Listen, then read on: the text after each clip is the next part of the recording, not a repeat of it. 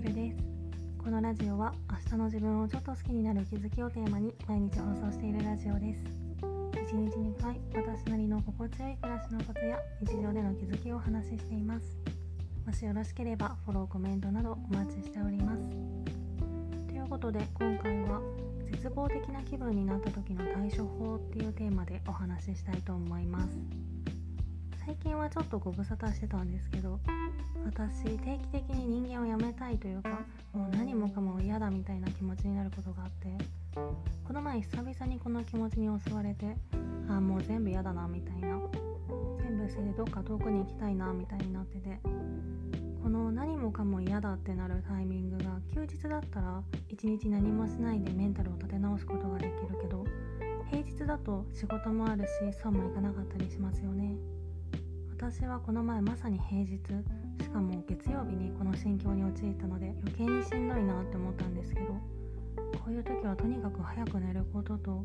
起きてる間は思考を停止させることくらいしか解決策ってないなと思ってこの前はやることが溜まってたのでこの日も夜にちょっと集中してやることこなしたいなと思ってたんですけどいざ作業をしようにも笑えるくらい集中できないし思考が勝手に回ってさらにネガティブにネガティブに傾いていく感覚があってこれ以上起きてでも逆効果だなぁと判断して思い切って切り上げて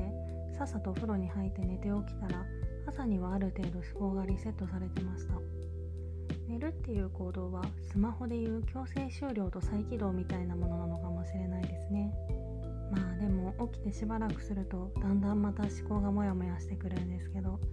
これはもう単純に意識して思考を止めるしかないなって感じで。私の場合は思考を止めたい時は YouTube でアニメをひたすら聞き流すんですけど意識してないと勝手に入ってきてしまうネガティブな感情を入れないようにするには程よく思考を遮断してくれてかつ気持ちがやや上向きになるようなものに触れるのが一番なんじゃないかなと思います他にはテレビのバラエティ番組を流しておくとか間を取れるなら好きな本を読むとかでもいいかもしれないですね。でどうにかこうにかだましだまし日常生活を送ってたらいつの間にか普段の自分に戻ってるものなんだと思います。ここまでは早ければ数時間遅ければ1日2日はそのままかもしれないけどとりあえずその時間さえやり過ごせれば少しずついつもの調子を取り戻せるような感覚があるので私はいつもこうやってやり過ごしてます。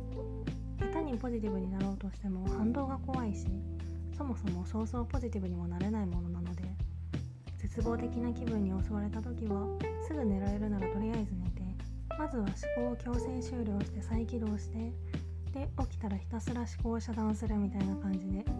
気持ちの波が収まるのを待つのが一番なのかなと思います。今回はそんな感じです。レターでの質問感想も絶賛募集中ですので是非お気軽にいただけたら嬉しいです。それではまた次の放送でお会いしましょう。